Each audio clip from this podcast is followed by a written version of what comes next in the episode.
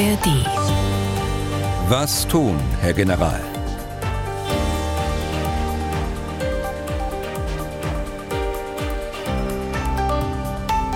Sie haben es bestimmt gemerkt, im Opener fehlen hinten ein paar Wörter, hat seinen Grund. Dazu komme ich gleich. Erstmal Herzlich willkommen aus Leipzig. Ich bin Tim Deisinger, Redakteur und Moderator bei MDR aktuell. Auch Erhard Bühler ist wieder mit dabei, aus Berlin zugeschaltet. Der frühere NATO-General ist hier im Podcast unser Experte für alle militärischen und militärpolitischen Fragen rund um den Ukraine-Krieg. Tag, Herr Bühler.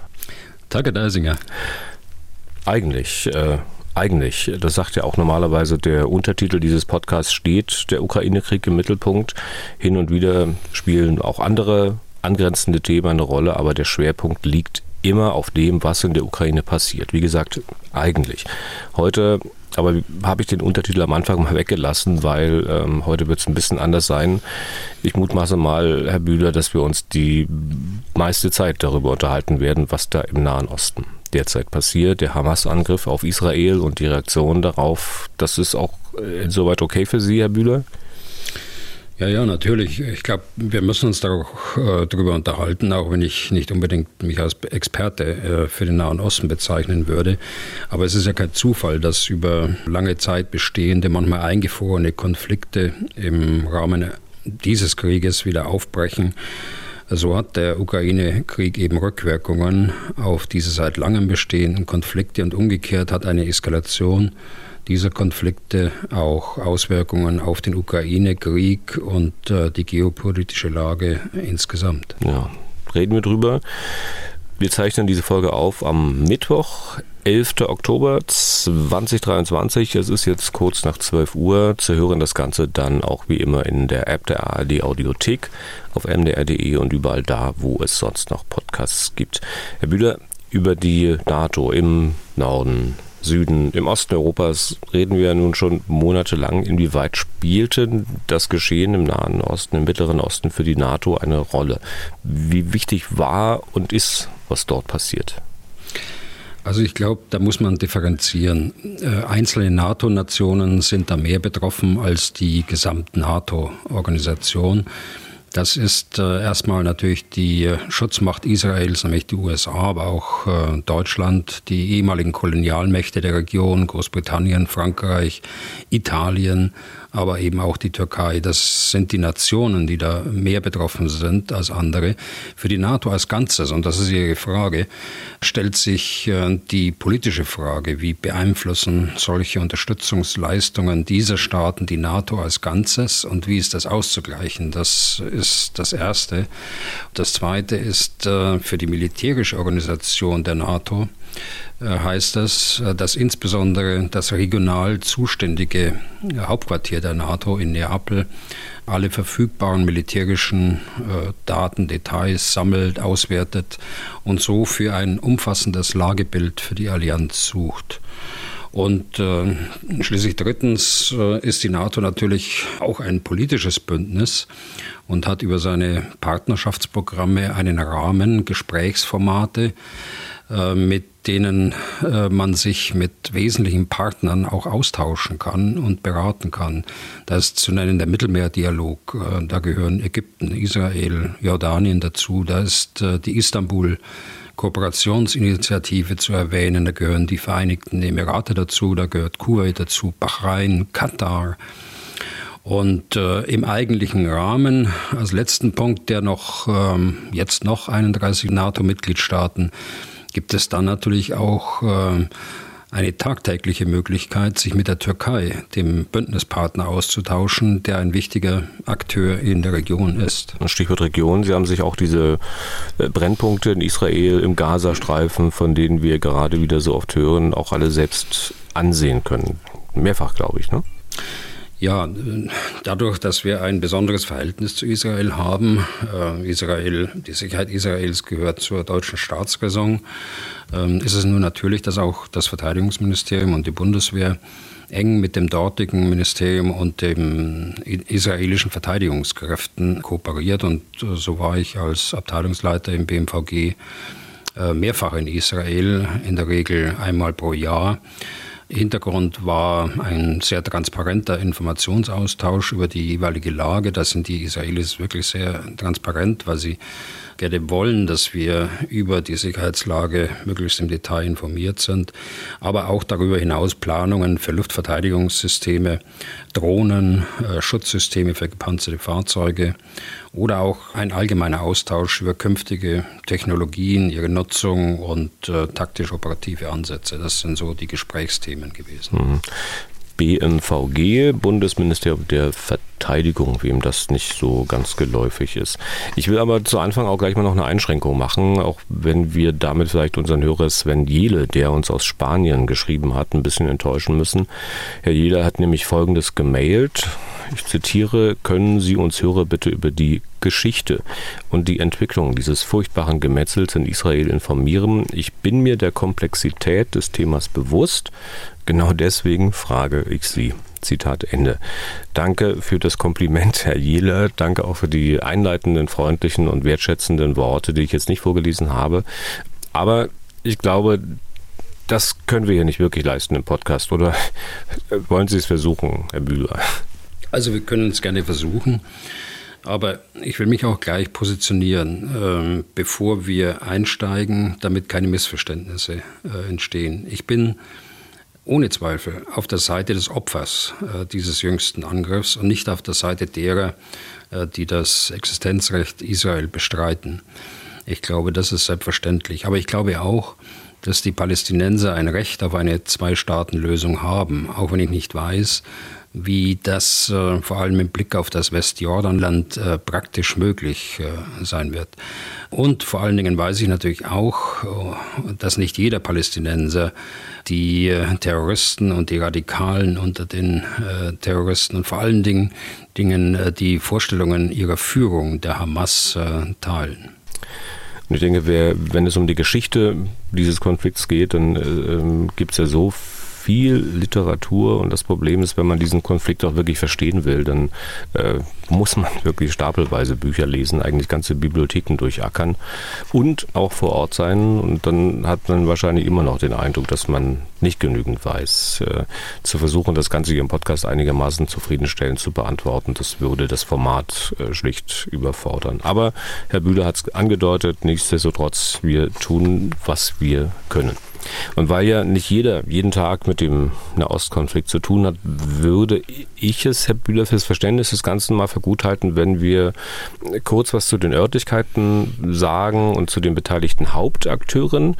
Israel, am Anfang ist erstmal klar, da sparen wir uns jetzt mal die Eingangserläuterung. Es gibt zwei Hauptsiedlungsgebiete der Palästinenser, den Gazastreifen und auch schon erwähnt von Ihnen Teile des Westjordanlandes, ne? Ja, genau, das ist erstmal der, der Gazastreifen, der jetzt im Brennpunkt steht, ähm, entlang des Mittelmeers. Etwa 50 äh, mal 6 bis 10 Kilometer in der, in der Ausdehnung. Also ein vergleichsweise kleiner Abschnitt mit zwei Millionen Menschen, die dort wohnen. Es gibt äh, zwei Grenzübergänge im Norden nach Israel, bei Elas, und im Süden einen äh, Grenzübergang nach Ägypten. Bei Elas, also im Norden, äh, schließt sich die Großstadt Ashkelon an und, und ihre Vororte und Vorstädte, also äh, dicht besiedelt. Äh, Im äh, Osten ist die 50 Kilometer lange Grenze zu Südisrael äh, sehr dünn besiedelt, äh, sehr flach, äh, sehr offen, teilweise Wüste, teilweise, sofern Wasser da ist, äh, auch landwirtschaftlich genutzt. So muss man sich das vorstellen. Westjordanland oder äh, Westbank oder Westbanks, äh, wie man im Englischen dazu sagt, Samaria und Judäa, Samaria im Norden, Judäa im Süden, in der Mitte Jerusalem bei weitem nicht so kompakt wie der äh, Gazastreifen. Das ist traditionell so, dass es in Samaria und Judäa israelische Siedlungen gab und gibt, ist aber auch Ergebnis der Siedlungspolitik der letzten Jahrzehnte, also Ansiedlung von Israelis dort in der, in der Westbank, im Westjordanland. Das gesamte Westjordanland ist also äh, wie ein Flickenteppich von Inseln unter Kontrolle der palästinensischen Autonomiebehörde, andere unter Kontrolle äh, von Israel. Teilweise gibt es äh, Gebiete, die zwar der Zivilkontrolle durch die Autonomiebehörde unterliegen, aber gleichzeitig durch israelische Sicherheitsbehörden kontrolliert werden. So ist es im Osloer Abkommen Mitte der 90er Jahre festgelegt worden.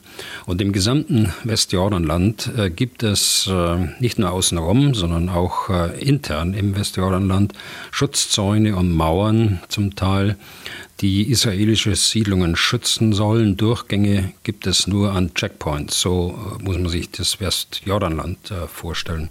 Und dann gibt es natürlich auch, und da muss man auch in dem Zusammenhang darüber sprechen, die Grenzgebiete äh, zum Libanon, also ein kleineres Mittelgebirge, so muss man sich das vorstellen, und östlich davon die äh, Golanhöhen, wesentlich höher. Äh, die Golanhöhen seit äh, 1967 von den Israelis besetzt, weil dort die syrische Armee mit ihrer Artillerie in das Kernland Israels wirken konnte. Und das hat man einfach dann gesagt, so, wir machen das äh, so, wir behalten dieses äh, Gelände, weil es einfach eine äh, Basis darstellt für Angriffe auf Israel. Mhm. Ich muss aber dazu sagen, das gesamte Westjordanland ist ja von Israel besetzt, auch seit 1967. Ähm, die Teile, die von den Palästinensern verwaltet werden, das tun sie seit 1994. Und im Westjordanland, da sitzt ja auch die palästinensische Autonomiebehörde, also in Ramallah. Ähm, das Gebiet wird das Palästinensergebiet wird quasi beherrscht von der Fatah, einer palästinensischen Partei und deren Chef ist ähm, Mahmoud Abbas. Die Fatah, Herr Bühler, die gilt ja als, ich sag mal, eher moderate Palästinenserpartei, beansprucht aber auch das gesamte Westjordanland für die Palästinenser und auch Ostjerusalem. Ja, äh, allerdings muss man auch dazu sagen, wenn man jetzt in die Geschichte reinschaut, die Fatah hat, hatte auch ter, äh, terroristische Wurzeln, hat aber schon äh, vor Jahrzehnten dem Terrorismus abgeschworen und bekennt sich äh, zum Existenzrecht des Staates Israel. Ja. Faktisch übt die Fatah aber Macht nur im Westjordanland aus und äh, nicht mehr im Gaza. Ich habe Mahmoud Abbas genannt. Äh, der ist ja auch gleichzeitig Präsident des Staates Palästina. Ein Staat, der von fast 140 UN-Mitgliedstaaten, glaube ich, anerkannt ist. Äh, von vielen Ländern des äh, sogenannten Westens allerdings nicht. So nicht von den USA, von Deutschland auch nicht. Warum eigentlich nicht? Also Deutschland hat sich immer für eine tragfähige Zwei-Staaten-Lösung eingesetzt. Es hat zwar Palästina als Staat noch nicht anerkannt, das ist richtig, aber es unterhält diplomatische Beziehungen äh, zur palästinensischen Autonomiebehörde. Wir haben dort eine Vertretung, die zwar nicht von einem Botschafter äh, geführt wird, sondern von einem Gesandten. Und Deutschland ist einer der großen Geldgeber für die Palästinenser im EU-Rahmen und bilateral.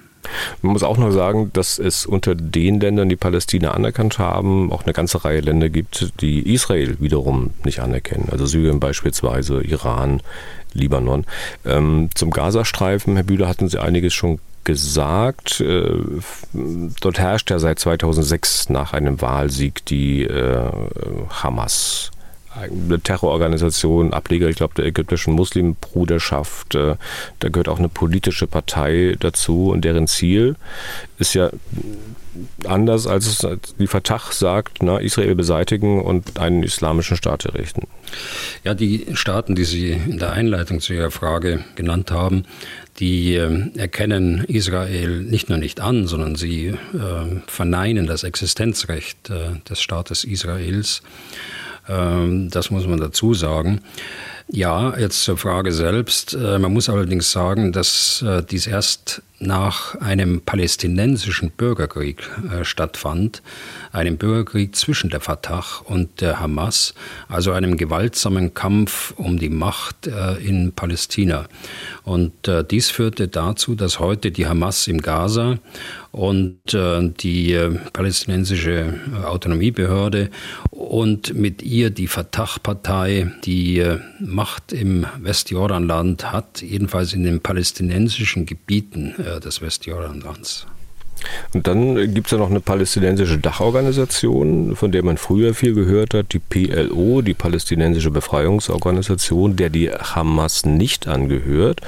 Äh, wie gesagt, von der PLO äh, war mal mehr zu hören, da ist jetzt nicht mehr viel die Rede von, aber wenn man sich das Wort mal sozusagen, diesen Begriff, diese Organisation in Erinnerung ruft, es gab ja mal richtig eine hoffnungsvolle Zeit, ne? als Yasser Arafat äh, PLO-Chef war, auch Verteidiger Fachvorsitzender, der, der natürlich auch eine ganz andere Geschichte noch hat. Aber Arafat, wie gesagt, war Chef und äh, es gab in Israel einen Ministerpräsidenten, Yitzhak Rabin. Da erinnern Sie sich bestimmt auch noch dran, ne? Ja, sicher. Ich meine, das ist uns der Vorteil unseres Alters, Herr Deisinger, insbesondere meins. Ich bin ja ein Stück weit älter, dass wir viele Dinge ja selbst miterlebt haben und äh, nicht in Büchern nachschlagen müssen, sondern da Erinnerungen dran haben an die Ereignisse. Ja, zur PLO. Die, die PLO ist das äh, Parteienbündnis im Grunde genommen, das die, äh, die äh, Autonomiebehörde stellt. Und da ist der wesentliche Faktor, wie Sie schon gesagt haben, die Fatah. Und zwischen Rabbinen und äh, Yasser Arafat und Shimon Peres spielte damals auch noch eine Rolle. Äh, Gab es ja eine wirklich deutliche Annäherung im Friedensprozess, den es dort gab. Äh, die drei haben das war 1994, äh, gemeinsam auch den Friedensnobelpreis dafür bekommen. Rabin allerdings äh, hat gelebt bis zu einer Friedenskundgebung im November 1995. Als er die verlassen hatte, wurde er erschossen von einem rechtsextremen orthodoxen Juden.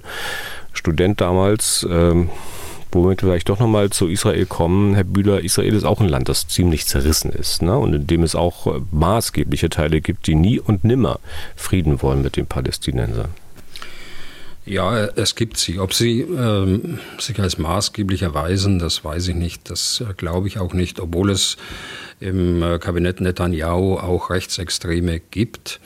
Es gibt auf jeden Fall aber, und das habe ich ja selbst miterlebt und das äh, spüren Sie, wenn Sie in Israel äh, mal eine Woche sind, äh, es gibt eine friedliebende und äh, freiheitsbewusste, liberale, große Gruppe in der israelischen Gesellschaft, auf die das eben, was Sie gerade gesagt haben, nicht zutrifft.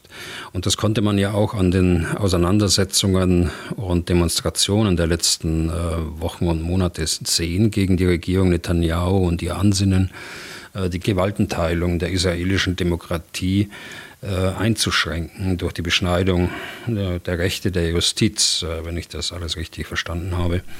Dazu gehören auch Teile der israelischen Armee und vor allen Dingen unter den Reservisten, die zum Teil ihren Dienst quittiert haben in dieser Diskussion über die Zukunft der israelischen Demokratie.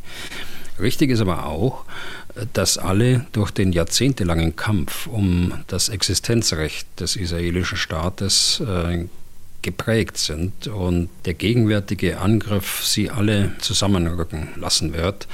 Äh, man sieht es beispielsweise an den Reservisten, die ich gerade genannt habe. Äh, ich habe heute Morgen eine Meldung gelesen, dass die ersten jetzt wieder zurückkommen, gerade unter der Bedrohung, unter der das Land im Augenblick steht.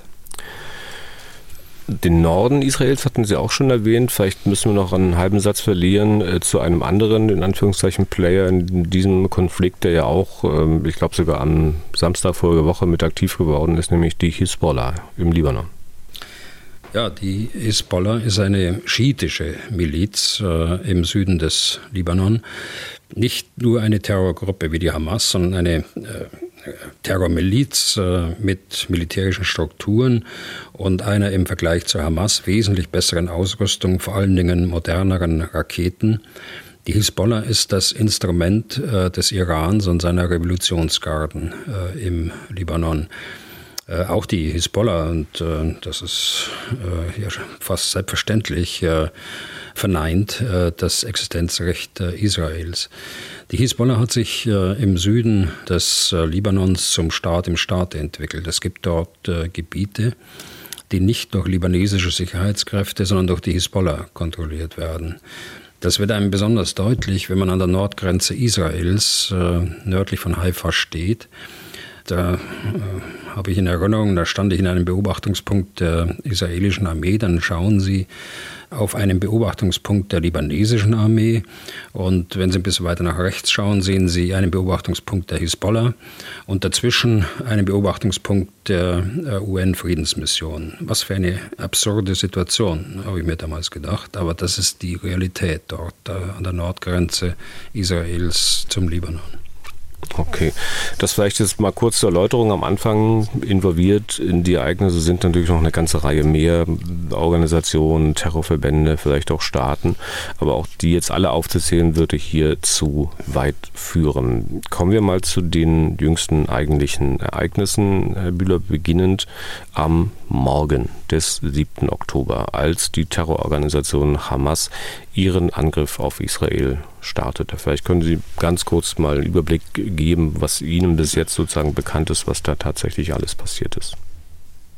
Ja, ich glaube, wir können es ja äh, kurz machen, denn äh, in den Medien ist ja viel berichtet worden, auch viel Einzelheiten berichtet worden. Also der Angriff begann am Samstagmorgen, das ist der 50. Jahrestag äh, des Yom Kippur-Krieges bei dem Israel schon einmal überrascht worden ist. Und das ist äh, sicher kein Zufall gewesen. Das ist schon ein äh, wohlgewähltes äh, Datum, auch weil es ein Feiertag war, also ähnlich wie beim Yom Kippur-Krieg ein Feiertag in Israel. Es begann mit einem Raketenhagel, wie man ihn bisher noch nicht erlebt hat, aus dem, aus dem Gazastreifen heraus. Äh, mehrere tausend Terroristen haben den, den Grenzzaun äh, im Osten des Gazastreifens äh, überwunden. Das ist ein hoher Zaun. Sie mussten ähm, Bulldozer, schwere Maschinen äh, verwenden, um das zu tun.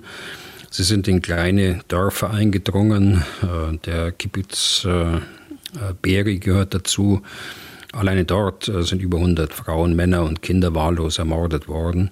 Sie haben am frühen Morgen ein Musikfestival da in der Region angegriffen und 260 äh, junge Menschen erschossen und viele andere nach äh, Gaza verschleppt.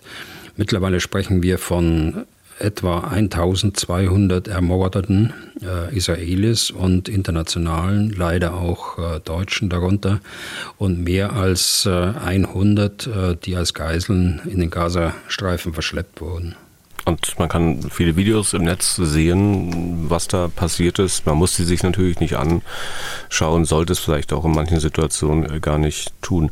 Man konnte mehrfach lesen, Herr Bühler, das sei sowas gewesen wie der 9-11 Moment für Israel. Also dieser 11. September 2001, wir haben jetzt 2024, der ist nun auch schon wieder so lange her.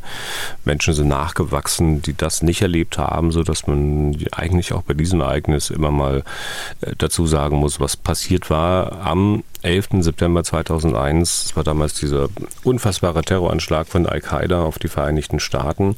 Passagierflugzeuge wurden unter anderem ins World Trade Center in New York City gelenkt. Äh, die beiden riesigen Türme, die kollabierten, dann fast 3000 Menschen kamen ums Leben.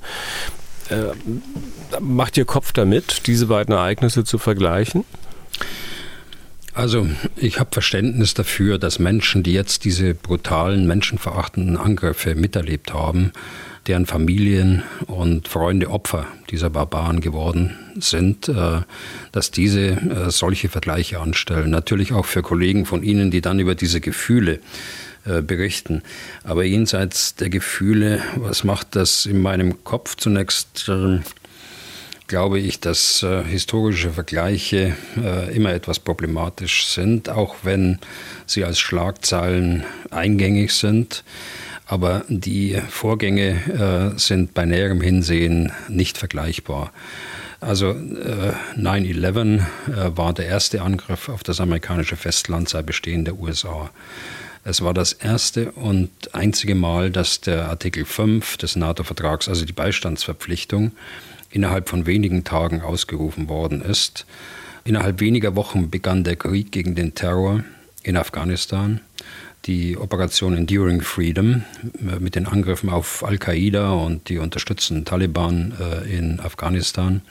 2003 unter dem gleichen Vorzeichen der Krieg äh, gegen den Irak. Wir haben das schon mal hier im Podcast besprochen. Die Folgen äh, sind bekannt. Das Ganze hatte von Anfang an eine völlig andere äh, geopolitische Dimension. Und zweitens, bei solchen Vergleichen kommt man schnell zu Rezepten, wie beim historischen Vergleichsfall. Und die sind angesichts der Folgen, die ich gerade andeutete, nicht angebracht. Die Gegenmaßnahmen dürfen insgesamt nicht mehr schaden als der Angriff äh, selbst. Und ich glaube, wenn man das betrachtet, ähm, hat die, der Krieg gegen den Terror jetzt nach 9-11 doch Rückwirkungen und Ergebnisse gezeigt, äh, die auch zum Schaden äh, der Amerikaner, auch zum Schaden des Westens äh, waren, aus unterschiedlichsten Gründen. Das müssen wir jetzt nicht weiter ausbreiten, das haben wir schon mal diskutiert. Aber so weit sollte es in diesem Konflikt nicht kommen. Und deshalb wäre das Rezept, das damals angewandt worden ist, das falsche Rezept für den Konflikt jetzt in der Region. Aber Vielleicht kommt daher der Vergleich, ähnlich wie bei 9-11 ist ja das, was am 7. Oktober passiert ist äh, in Israel, etwas, das man ja eigentlich nie für möglich gehalten hätte. Also wie, wie, wie konnte es passieren, dass es Israel so völlig aus der Kalten getroffen hat, dass man offenbar so ahnungslos war, völlig überrascht, ausgerechnet Israel? Ja, das hat mich auch äh, sehr überrascht und da habe ich auch noch keine richtige Antwort dazu. Äh, wenn man weiß, dass der Gazastreifen am Boden entlang des Zauns lückenlos überwacht wird, also durch Kameras und andere Sensoren, wenn man weiß, dass Israel eine lückenlose Echtzeit-Satellitenaufklärung hat, dass immer äh, Aufklärungsdrohnen in der Luft sind, Tag und Nacht, äh, wenn man weiß, dass hinter den Aufklärungskräften am Boden immer Eingreifreserven der Armee, also Kampftruppen zur Verfügung stehen und immer Kampfflugzeuge startbereit äh, vorhanden sind, die unverzüglich auf die Aufklärungsergebnisse reagieren können. Wenn man weiß, dass der Gazastreifen mit äh, Geheimdiensten durchsetzt ist, alle Führungspersonen äh, der Hamas und ihre Gefechtsstände bekannt sind, alles, was abgehört werden kann, abgehört wird, äh, dann äh, ist man schon überrascht. Weil das in Israel jeder weiß, können wir auch äh, sehr offen darüber sprechen. Da verrate ich also keine Geheimnisse jetzt. Äh, das ist im Übrigen ein Punkt, äh, der sich unterscheidet äh, von, von 9-11 wieder. Natürlich haben die, äh, die Israelis gerechnet damit, dass irgendwann eine Bedrohung, und das war ja schon häufiger der Fall, aus dem Gaza hervorkommt. Äh, und sonst hätten sie ja nicht diese Verteidigungsanlagen gebaut und würden auch nicht diesen ungeheuren Aufwand betreiben, um äh, die Aufklärung und ein Aufklärungsbild zu haben. So wie ich die Israelis kennengelernt habe, werden sie den Ursachen dieser Überraschung intensiv und ohne Ansehen der Personen nachgehen, ob äh, politisch oder militärisch, äh, ob Geheimdienst oder Polizei, wenn die Zeit dafür gekommen ist. Ähm, das kann angesichts der andauernden Krise Zeit brauchen, aber ich denke, wir werden davon hören. Und auch die Hamas, die gibt sich ja ihrerseits äh, überrascht, dass sie aus ihrer Sicht so erfolgreich sein konnte. Geplant, so sagt man, äh, habe man angeblich einige Erfolge zu erzielen, Gefangene zu nehmen und sie auszutauschen. Ähm, aber die israelische Armee sei ein Papiertiger gewesen. So hat es ein äh, führender Hamas-Vertreter gesagt. Äh, aber Papiertiger, Sie hatten es jetzt schon angedeutet, das ist sie doch nicht wirklich, die israelische Armee, Herr Bühler. Oder hat sie dann irgendwie doch von einer Art Mythos gelebt? Nein, äh, also ein Papiertiger ist es sowieso nicht. Ähm, die Armee ist 170.000 Mann und Frau stark. Es gibt eine Wehrpflicht, die sich nicht nur auf Männer beschränkt, sondern auch Frauen umfasst. Äh, sie leben auch nicht in einer Art äh, von Mythos. Sie leben seit Jahrzehnten in einem andauernden Kriegszustand. Äh, und das bewirkt natürlich, dass so eine Armee eine Einsatzbereitschaft hat, die so hoch ist, dass man das, was wir gesehen haben am Samstag, dass man das nicht erwarten durfte. Die Angriffe, vielleicht ist das auch in gewisser Maßen sozusagen ein Grund dafür, dass man äh, da so schwer darauf reagieren konnte. Die richteten sich, und das muss man auch nochmal deutlich festhalten, halt äh, nicht hauptsächlich gegen die israelische Armee, sondern äh, hauptsächlich und gezielt gegen Zivilisten. Ne? Ja, ja, Zivilisten oder Soldaten, da machen die Terroristen keinen Unterschied. Das konnte man ja sehen. Äh, Sie hatten angesprochen, die Videos auch, äh, die im Netz kursieren. Äh, sie bekamen ja auch Beifall, zum Beispiel durch das iranische religiöse Staatsoberhaupt Ali Khamenei, der da auf den sozialen Medien kundtat, Zitat, wir küssen die Hände derer, die die Angriffe auf das zionistische Regime durchführten. Äh, Zitat Ende. Beifall aber leider auch auf den, auf den deutschen Straßen, auch darüber ist berichtet worden, auch in Berlin, aber das müssen wir jetzt auch nicht zum Thema machen, denke ich, da werden sich sicher die Strafverfolgungsbehörden äh, darum kümmern. Ja. Man fragt sich aber natürlich auch, warum eigentlich das Ganze, warum dieser Angriff, wenn man äh, seitens der Hamas militärisch etwas äh, erreichen wollte, dann ähm, ist es dann doch eher ein wahnwitziges Ansinnen gewesen. Ja, das sieht so aus. Aber ich glaube, in erster Linie wollte man politisch etwas erreichen. Also mit Mord und Geiselnahme wollte man den, den eigenen Machtanspruch, Führungsmacht der Palästinenser zu sein, unterstreichen. Also im äh, Gesamtkontext derer, die Fatah oder äh, die Autonomiebehörde oder wer auch immer also da äh, sieht sich Hamas eben als äh, die Führungsmacht und das unterstreicht ja auch die Reaktion vieler Palästinenser auf diesen Anschlag. Aber möglicherweise, und das ist der zweite Punkt, wollten sie auch die Annäherung von arabischen Nationen an Israel stoppen oder die weitere Annäherung von arabischen Nationen. Das gibt es ja bereits. Und vielleicht drittens äh, zusätzlich Israel zu, zu Gegenmaßnahmen provozieren, äh, die geeignet sind, die vorgenannten Effekte noch zu verstärken. Die Gegenmaßnahmen, die schon in hoher Intensität laufen, ähm, reden wir gleich nochmal. Die treffen natürlich äh, auch unbeteiligte Leute, unbeteiligte Palästinenser im Gazastreifen. Die Angreifer, die kamen zwar daher, aber die, ähm, die politisch Verantwortlichen, die sitzen ja gar nicht dort, Herr Bühler. Ne? Die sitzen ja, glaube ich, in Katar. Da äh, treffen die sich mit dem Emir und äh, äh, verkünden dort ihre Botschaften. Die internationalen politischen Reaktionen auf die Angriffe, die verteilen sich so, wie man es eigentlich erwarten konnte, oder haben Sie Überraschendes äh, gesehen? Sie hatten einiges schon angedeutet. Ja, also die Solidaritätswelle in Israel war zu erwarten. Interessant war das, äh, was Sie gerade ansprachen, dass offensichtlich die politischen Drahtzieher dieses Angriffs, also die politische Führung der Hamas äh, in Katar war und äh, von dort aus Beifall klatschten, während ihre terroristischen Helfer angegriffen und dabei überwiegend ja zum Tod gekommen sind. Äh, die israelischen Behörden berichten von 1500 Leichen von Hamas-Kämpfern, die man in Israel gefunden habe. Also äh, Katar wird einiges erklären müssen, ebenso wie der türkische Staatspräsident Erdogan, in dessen Land sich die Hamas ebenso frei und offen bewegen kann, äh, wie zum Beispiel auch in Beirut. Zu den Reaktionen Israels. Ähm man hat da sehr deutlich reagiert, man hat vielleicht den Kriegszustand ausgerufen, auch erstmals seit Jahrzehnten. Und ähm, man hat auch militärische Schläge gegen den Gazastreifen geführt, wo es dann auch gleichfalls hunderte Tote gab. Und das waren sicher nicht alles nur Hamas-Kämpfer. Ne? Ja, also Kriegszustand ja, der ist ausgerufen worden. Reservisten sollen einberufen werden und sind bereits einberufen. Äh, sogar aus dem Ausland äh, sind sie zurückgerufen worden. Ja, es gibt militärische Schläge gegen den äh, Gazastreifen, es gibt Luftangriffe gegen den äh, Gazastreifen.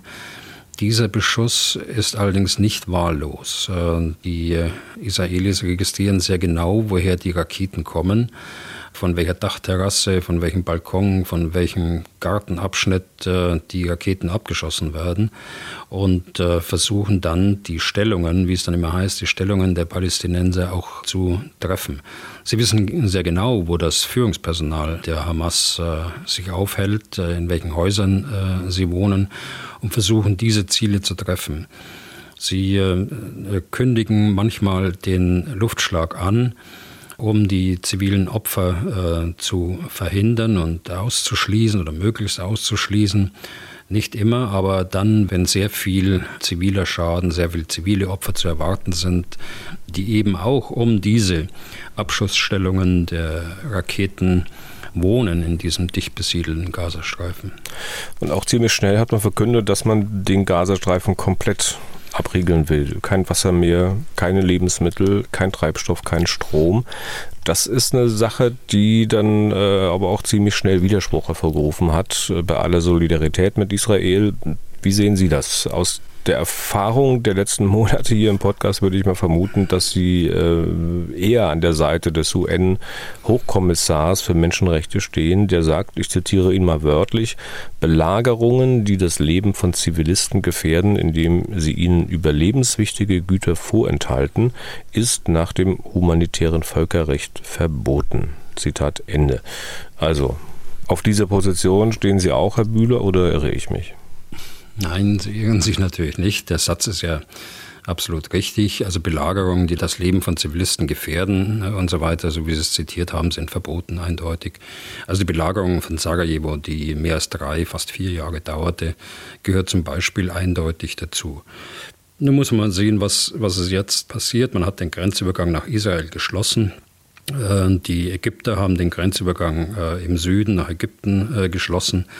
Ich glaube, das ist aufgrund der Lage auch äh, geboten. Die Hamas, äh, die politische Führungskraft im äh, Gaza, die durch Wahlen an die Macht gekommen sind, haben Israel durch diesen Überraschungsangriff erneut den Krieg erklärt. Israel muss die Möglichkeit haben, sich zu verteidigen. Das ist die eine Sache. Die andere ist, wenn man jetzt die Aussage von Politikern, die Sie gerade zitiert haben, anschauen. Man muss die Umstände berücksichtigen, unter denen solche Aussagen getroffen werden. Das ist eine Nation unter Schock, äh, ohne Zweifel. Und da äußern sich eben Politiker, äh, die eigentlich verantwortlich sind oder verantwortlich waren, dass so ein Angriff gar nicht stattfinden darf. Insofern lenken sie auch ein Stück weit mit harten Worten von ihrer eigenen Verantwortung ab. Man wird sehen, wie sich hm, die Lage entwickelt. Sollte es zu einer langdauernden Blockade kommen, haben das beide Seiten äh, zu verantworten, also die Hamas, äh, aber dann auch die Israelis. International wird eine humanitäre Katastrophe hervorgerufen durch die Gegenmaßnahmen der Verteidigung äh, nicht durchhaltbar sein. Ich kann mir aber auch gut vorstellen, wenn es jetzt um die Totalblockade des Gazastreifens geht, äh, dass es eine ganze Reihe Menschen gibt auf dieser Welt, also auch hierzulande, äh, die sich denken, naja, Menschenrechte hin und her, aber was will Israel denn machen? Man ist des Problems bisher nicht Herr geworden. Raketen und andere Angriffe aus dem Gazastreifen waren ja an der Tagesordnung und äh, deren mögliche Schlussfolgerung dann Israel hat gar keine andere Wahl. Also Menschenrechte hin oder her. Äh, Menschenrechte sollten nie zur Disposition stehen. Äh, also Menschenrechte sind universell gültig. Ja, die Raketenangriffe waren an der Tagesordnung, mal mehr, mal weniger und führten äh, zu dem Aufbau des weltweit führenden Luftverteidigungssystems der Israelis in mehrere Schichten gegliedert, mit dem sie äh, Schlimmeres verhüten konnten in der Vergangenheit. Diesmal war es anders. Diesmal sind äh, Tausende von Raketen aus Hamas Eigenproduktion innerhalb äh, kürzester Zeit abgefeuert worden. Äh, das führt natürlich auch zu einer Sättigung äh, des Luftverteidigungssystems und äh, führt dazu, dass dann tatsächlich auch äh, Raketen einschlagen. Die Raketen werden nicht der Hamas geliefert, äh, sondern die Hamas hat äh, über lange Zeit mit iranischer Hilfe ein Know-how aufgebaut, äh, solche vergleichsweise einfachen und äh, sehr unpräzisen Raketen in, äh, ja, salopp gesagt, Do-it-yourself-Shops selbst zu bauen. Die Bauteile werden im Einzelnen über den Seeweg, die Grenze zu Ägypten, durch Tunnelsysteme oder sogar in Einzelfällen auch über den israelischen Grenzübergang geliefert. Parallel griffen die Terroristen die Dörfer im Osten des Gazastreifens an. Israels Sicherheit vor Gefahren von außen besteht äh, aus einer glaubhaften Abschreckung potenzieller Angreifer. Diese Glaubwürdigkeit hat äh, durch diesen augenscheinlich unerwarteten Angriff äh, gelitten. Also nicht nur bei externen potenziellen Angreifern, äh, sondern auch intern in Israel. Äh, deshalb ist es richtig, was Sie sagen. Israel hat gar keine andere Wahl, als die Abschreckungswirkung seiner Streitkräfte wiederherzustellen, um äh, künftige Angriffe äh, vermeiden zu können. Vielleicht können wir auf die Option mal noch ein bisschen genauer eingehen, also die Israel jetzt hat. Ist es beispielsweise auch nur eine Frage der Zeit, dass man eine, wird ja auch darüber spekuliert und diskutiert, dass man eine groß angelegte Bodenoffensive startet und äh, in den Gazastreifen einmarschiert? Oder ist das keine, keine wirkliche Option, zumindest keine vernünftige? Also ich bin mir nicht sicher, dass es wirklich eine groß angelegte Bodenoffensive in dem dicht äh, bebauten und besiedelten äh, Gazastreifen geben wird. Die israelische Militärführung hat sich schon einmal einem solchen politischen Ansinnen verweigert. Das war, ist noch gar nicht lange her, das war im Jahr 2018. In Kenntnis der eigenen Verluste und der zivilen Opfer äh, im Jahr 2014, als man nur ein paar Kilometer in den Gazastreifen einrückte. Es gibt ja äh, dort nicht nur äh, Terroristen, sondern es gibt äh, ja, aufständische Demonstranten, aber eben auch viele Zivilisten, darunter auch Menschen, die gegen Hamas sind. Wie soll man die Gruppen unterscheiden? Wie kann man die gebotene Verhältnismäßigkeit der Mittel wahren? Wie geht man mit den israelischen Zivilisten und Soldaten um, die sich aktuell als Geiseln im Gewahrsam der Terroristen im Gazastreifen befinden. Man muss deshalb, das ist für mich das Entscheidende, muss das Ziel der Terroristen, das sie mit dem Angriff erreichen wollten, beziehungsweise ihre politische Führung, äh, genau analysieren, damit nicht die eigenen Gegenmaßnahmen den Terroristen in die Hände spielen, indem man eben genau das tut, was die Terroristen oder ihre Führung erwarten.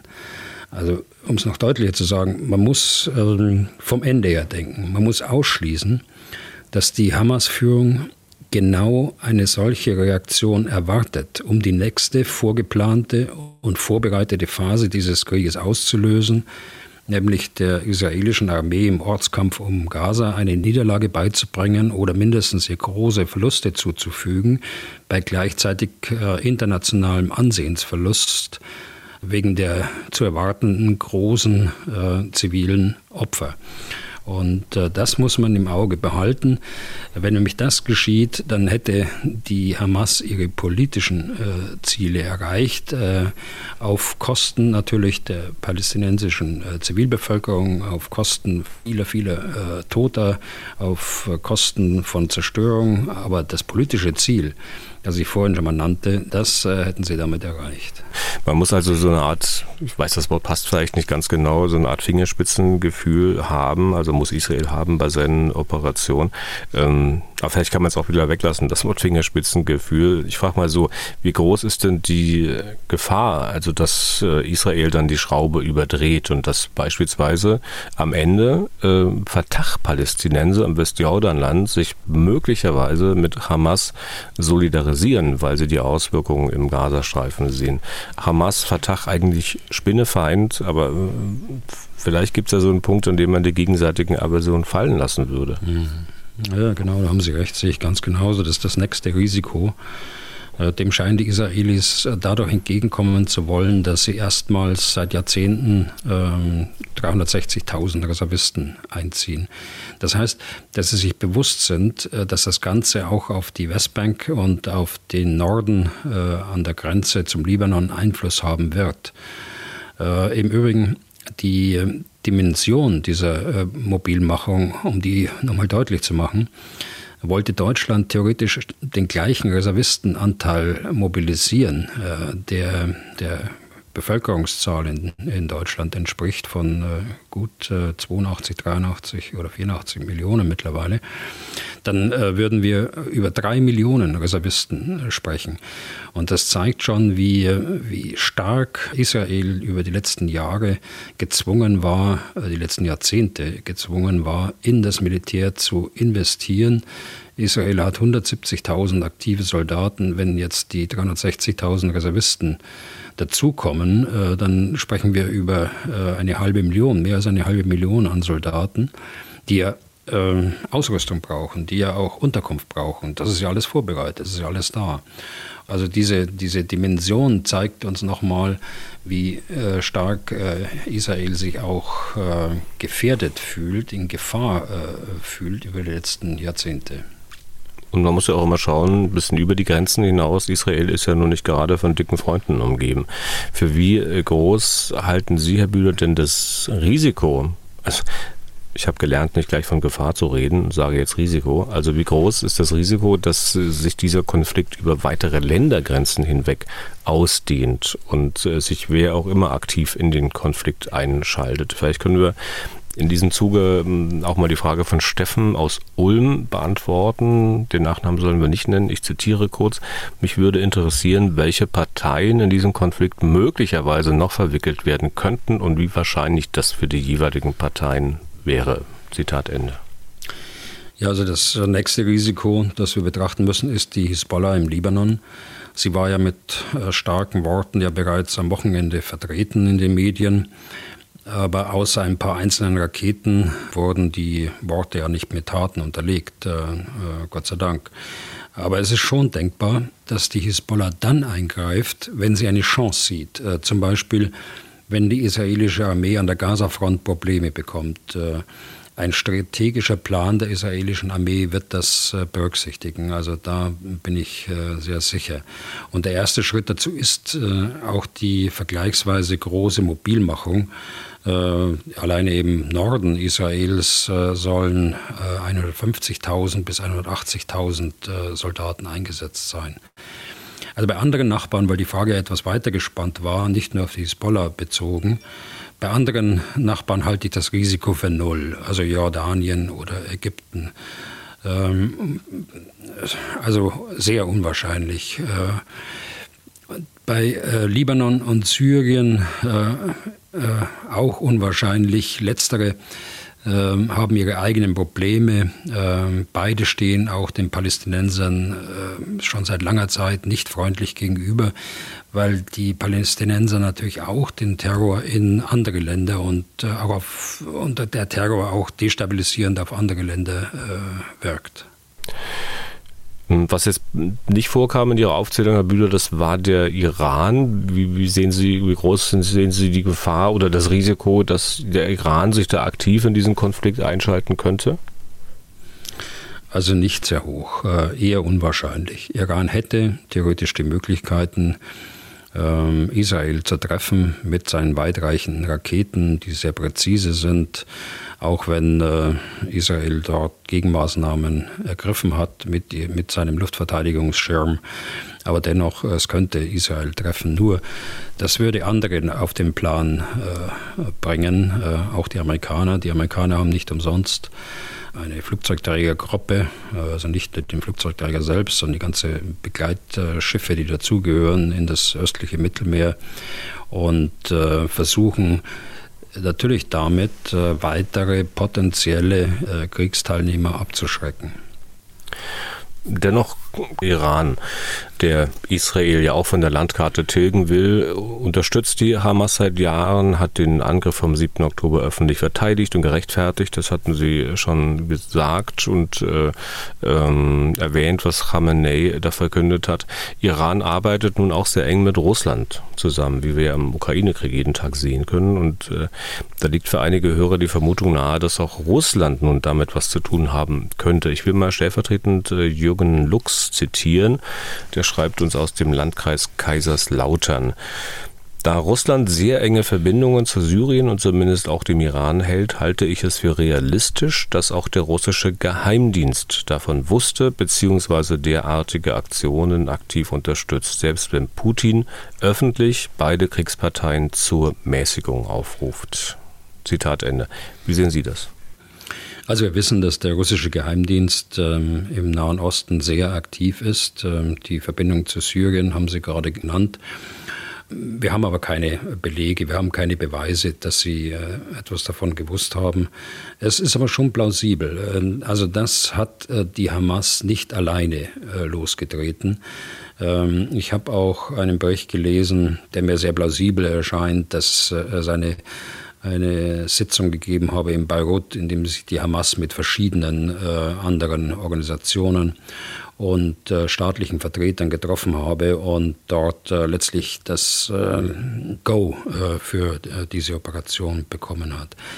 Also nochmal unterm Strich keine Belege natürlich dafür, aber plausibel ist das schon. Hat der Lux äh, erstmal nur den russischen Geheimdienst genannt.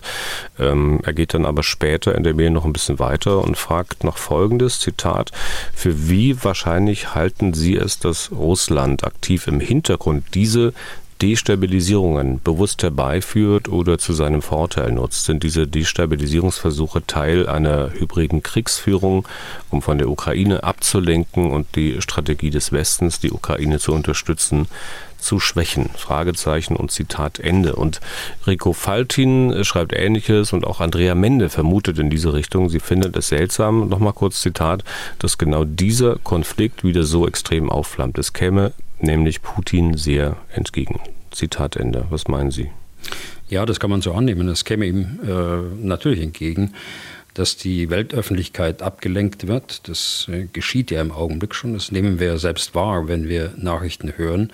Die Ukraine ist äh, an zweiter oder dritter Stelle jetzt äh, gekommen. Es muss politische Kraft investiert werden, um äh, Schlimmeres zu verhindern. Politische Kraft, die wiederum nicht äh, zur Verfügung steht im Ukraine-Szenario. Es käme ihm entgegen, dass die Waffenlieferungen auch in dieses Gebiet gelenkt würden und dann nicht für die Ukraine zur Verfügung gestellt werden. Ich will da mal anschließen, auch andere Hörer, Herr Bühl, machen sich Gedanken um Auswirkungen, die dieser Konflikt auf die Unterstützung der Ukraine haben könnte und auch um mögliche Auswirkungen auf uns. Hier nehme ich jetzt mal die Mail von Tobias Fischer aus Baden-Württemberg. Der möchte zunächst mal wissen, inwiefern betrifft der Angriff auf Israel die Hilfen, die wir der Ukraine bieten wollen oder können? Ich glaube, äh, Herr Fischer, das kann man im Augenblick noch nicht seriös beantworten, noch nicht einmal äh, seriös äh, abschätzen. Da muss man erst mal sehen, was tatsächlich an Hilfeleistungen von Deutschland abgerufen wird, von Israel. Da wird man sehen müssen, welche Hilfeleistungen von der Europäischen Union, von den europäischen Staaten abgerufen werden. Und äh, dann kann man die Auswirkungen eher äh, abschätzen, als es heute der Fall ist. Hm, dann hat der Fischer Fragen zum Thema Luftverteidigung und dem Geschäft, das Israel und Deutschland ja kürzlich abgeschlossen haben. Nochmal Zitat, Deutschland hat gerade erst Arrow 3 von Israel bestellt. Kann es darauf Auswirkungen geben? Zitat Ende. Äh, nein, ich glaube erstmal nicht, äh, solange es bei einem auf Gaza beschränkten Krieg bleibt. Arrow ist ja eine Rakete, die auf die Abwehr von Langstreckenraketen außerhalb der Erdatmosphäre gerichtet ist. Äh, diese Raketen dienen äh, dem Schutz vor dem Iran. Sie stellen die oberste Schicht äh, des israelischen Luftverteidigungssystems dar. Solange also der Krieg auf regionaler Ebene begrenzt werden kann, sehe ich da keine unmittelbare Auswirkungen. Aber es kann natürlich sein, dass die Kapazitäten bei der Firma, die die Raketen herstellt, umgelenkt werden, weil jetzt in andere für Israel wichtige Rüstungsgüter investiert werden muss, also äh, Manpower, äh, personelle Ressourcen, materielle Ressourcen dann kann es auch ohne eine Ausweitung des Krieges zu Verzögerungen äh, im Programm kommen. Aber ich glaube nicht zu einer Änderung der Absicht, diese Raketen an Deutschland zu verkaufen. Und Tobias Fischer hat auch noch eine ganz grundsätzliche Frage, und zwar wie folgt. Wie stehen Deutschland und Israel politisch zueinander? Gibt es zum Beispiel Beistandsverpflichtungen, Unterstützungsangebote oder ähnliches? Zitat Ende. Und hier will ich noch anfügen, dass äh, ein Wort in diesem Zusammenhang vielleicht wichtig ist, nämlich Staatsräson, das von Merkel den Begriff äh, 2008, glaube ich, bei einer Rede im israelischen Parlament in der Knesset gebrauchte. Das ist sicher vielen bekannt. Äh, vor ihr war es aber Rudolf Dressler, SPD-Politiker. Äh, der war fünf Jahre, glaube ich, 2000 bis 2005 deutscher Botschafter in Israel, der Folgendes formuliert hat, Zitat, die gesicherte Existenz Israels liegt im nationalen Interesse Deutschlands, ist somit Teil unserer Staatsräson. Und Kanzler Scholz hat es am Sonntag auch nochmal gesagt. Also was äh, hat es damit auf sich? Vielleicht können Sie in Beantwortung der Frage von Herrn Fischer auch dazu mal zwei Sätze sagen. Also es ist gut, dass Sie das jetzt nochmal ansprechen. Äh, es war nicht nur die Kanzlerin Merkel, der wird es ja immer zugeschrieben, aber es war schon vorher so. Und das habe ich auch äh, vorher so äh, wahrgenommen während meiner aktiven Zeit. Zur Frage selbst, politische Unterstützung, das ist auf jeden Fall notwendig, finanzielle Unterstützung, humanitäre Unterstützung, das auch an die Palästinenser im Übrigen gegebenenfalls äh, Waffenlieferungen, wenn es die Israelis denn tatsächlich brauchen und wenn sie es tatsächlich abrufen. Also eine weitergehende Notwendigkeit äh, sehe ich nicht. Äh, jenseits des Konflikts muss man mal sehen, wie ein Waffenstillstand zustande kommt, äh, wie der abgesichert werden soll, äh, von See her, wie sichergestellt werden soll, dass äh, keine Waffen und Waffenteile mehr in den und Sprengstoffe mehr in den Gaza kommen. Also da könnten sich das eine oder andere ergeben an, an Forderungen, auch an Anforderungen an europäische Staaten und eben dann eben auch in Deutschland. Ähm, bei der Eskalation äh, der Lage im Nahen Osten kann es aber durchaus sein, dass wir Europäer die Amerikaner dadurch entlasten müssen, dass wir mehr Lasten für die Unterstützung der Ukraine übernehmen müssen. Das scheint mir auch ein Punkt zu sein, den wir im Auge behalten müssen. Eine äh, formelle Beistandsverpflichtung, wie zum Beispiel im Nordatlantikvertrag oder auch im EU-Vertrag, äh, das gibt es nicht. Nochmal zu internationalen und zunächst mal vielleicht regionalen Auswirkungen, äh, die der Hamas-Angriff auf Israel hat der neue Krieg, in dem sich Israel befindet, ähm, das, was ja eigentlich auf relativ gutem Weg schien, das haben Sie auch ganz am Anfang, glaube ich, mal kurz erwähnt, nämlich, dass es möglicherweise Friedensverträge, Aussöhnungen zwischen Israel und arabischen Staaten geben könnte. Das wird jetzt so schnell möglicherweise dann doch nicht kommen, obwohl man sich ja eigentlich wünschen sollte, dass jemand was mit, mit Einfluss um die Ecke kommt und sagt, also gerade jetzt muss es ja sowas geben. Aber naja, wünschen kann man sich viel. Ne? Ja, das, äh, ich hatte es vorher angesprochen. Das ist vermutlich eins der Motive äh, des Hamas-Angriffs. Also Israel und äh, Saudi-Arabien, die Vereinigten Emirate und äh, der, selbst der Sudan befinden sich in einem Prozess der Annäherung zu Israel, der in einer Anerkennung und äh, in der Aufnahme von diplomatischen Beziehungen enden könnte, ähnlich wie es äh, mit Ägypten vor vielen Jahren passiert ist, wie es mit äh, Jordanien passiert ist. Es könnte also das Kalkül der Hamas-Führung sein, diesen Prozess zu stoppen. Ganz übel kann einem ja werden, wenn man die Konflikte, die nun alle irgendwie wieder aufzubrechen scheinen, summiert. Ukraine-Krieg, Aserbaidschan, Armenien, der Westbalkan, also Serbien, Kosovo, darüber haben wir schon ausführlich gesprochen und jetzt Israel. Und wer weiß, was noch kommt. Äh, Frage ist, die Welt ist seit 20 Monaten, das sind also bald zwei Jahre, nicht in der Lage, den Krieg gegen die Ukraine zu beenden, den Russland im Februar 2022 begonnen hat. Da darf man doch jetzt äh, mit jedem weiteren Konflikt, der eskaliert, immer pessimistischer werden. Oder wie geht es Ihnen da? Ja, geht es mir ganz genauso. Das braucht man auch gar nicht schön zu reden. Äh, man kann schon Sorge haben und äh, man kann sicher sagen, dass viel äh, politische Kraft und Besonnenheit notwendig sind, um diese Krisen zusätzlich zum Ukraine-Krieg in irgendeiner Art und Weise zu meistern.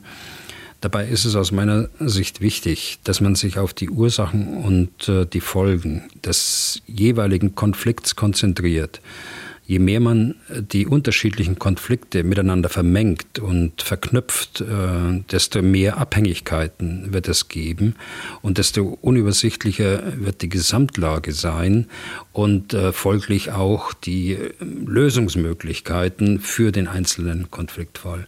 Was meine ich damit? Wir haben über Kosovo gesprochen. Ich finde es überhaupt nicht gut. Ich finde es überhaupt nicht zielführend, wenn man äh, die Lage dort zwischen Kosovo und Serbien nun ständig vergleicht mit, äh, mit dem Ukraine-Krieg.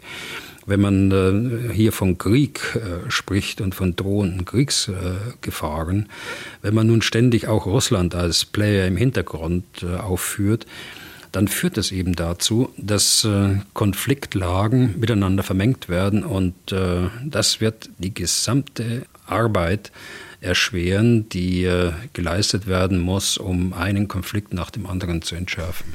Und man fragt sich ja, wer soll, wer kann denn äh, tatsächlich aktiv werden da, um möglicherweise zu vermitteln, um zu verhandeln, dass Kampfhandlungen eingestellt werden, dass das Morden beendet wird, dass man sich auf einen Weg zum Frieden macht. Wer hat denn Potenzial dafür? Also kann das beispielsweise überhaupt jemand aus dem sogenannten Westen sein? Denn wenn man mal schaut, der Westen ist ja in all diesen genannten Konflikten parteiisch. Er mischt da nicht offensiv mit, aber er ergreift Partei, auch weil er natürlich eigene Interessen hat. Ähm, Gibt es denn jemanden, sehen Sie jemanden, der keine Interessen hat und dort Makler sein könnte? Ich weiß nicht, ob es tatsächlich so ist, dass der Westen in all diesen Konflikten parteiisch ist. Ähm, äh, das wäre mir etwas zu pauschal. Äh, das trifft für den Krieg gegen die Hamas so nicht zu und auch nicht für die Situation im Kosovo. Um jetzt nur zwei Beispiele zu nennen. Im äh, Israel-Palästina-Konflikt äh, gibt es einige, äh, die, nehmen wir mal Norwegen, die eine große Rolle gespielt haben in der, in der Vermittlung als ehrlicher Makel. Es gibt äh, die USA, die ein Friedensabkommen auf die Beine gestellt haben und die nicht nur einseitig auf der Seite der Israelis stehen, sondern eben auch eine Zwei-Staaten-Lösung fordern genauso wie auch Deutschland. Äh, Kosovo, äh, ähnliche, ähnliche Geschichte. Äh, auch hier sehe ich den Widerspruch jetzt äh, zu Ihrer Frage. In Kosovo und Serbien vermittelt die EU ja, äh, ja schon seit Jahren. Ich meine, das alles, äh, hat alles viel zu lange gedauert was nicht alleine an der EU liegt, aber eben auch an den Konfliktparteien. Aber es ist nicht so, dass die, die EU jetzt parteiisch wäre, äh, sondern sie versucht schon zwischen den Konfliktparteien zu vermitteln und mehr noch. Die Akzeptanz äh, beider Konfliktparteien ist auch da, was Kosovo-Serbien angeht. Sie war im Übrigen auch da bei dem Konflikt äh, Palästina-Israel, gerade was die Europäische Union angeht, aber auch die Amerikaner angeht. Okay, dann äh, lassen Sie uns mal einen Punkt machen für heute. Wir haben, weiß Gott, nicht alles besprechen können zu diesem Thema. Sicher wird uns das in den nächsten Tagen auch noch beschäftigen. Es gibt auch noch höhere Fragen dazu, die wir jetzt nicht berücksichtigen konnten. Sicher am Freitag dazu mehr und am Freitag dann auch wieder mehr zu anderen Themen. Wir hatten uns ja verständigt, möglicherweise, wenn wir noch Zeit haben, zu reden über die Gaspipeline zwischen Finnland und Estland, die da kaputt gegangen ist. Wieso? Auch das Kommunikationskabel zwischen beiden Ländern. Äh, was hatten wir noch? Polen hatten wir noch auf dem Schirm das sind ja zwei hohe Militärs zurückgetreten. Wie das, also auch darüber wir reden wir am besten am Freitag, Herr Bühler, wäre zumindest mein Vorschlag. Einverstanden? Einverstanden, Herr Deisinger. Okay, dann sind wir durch für heute. Wenn Sie Fragen an Herrn Bühler haben, dann schreiben Sie an general.mdraktuell.de oder rufen Sie an unter 0800 637 3737. Herr Bühler, also, wir hören uns am Freitag zur nächsten Folge wieder. Bis dahin und auf jeden Fall wieder vielen Dank für heute. Ja, gern geschehen, Herr Deisinger. Dann bis Freitag. Was tun, Herr General?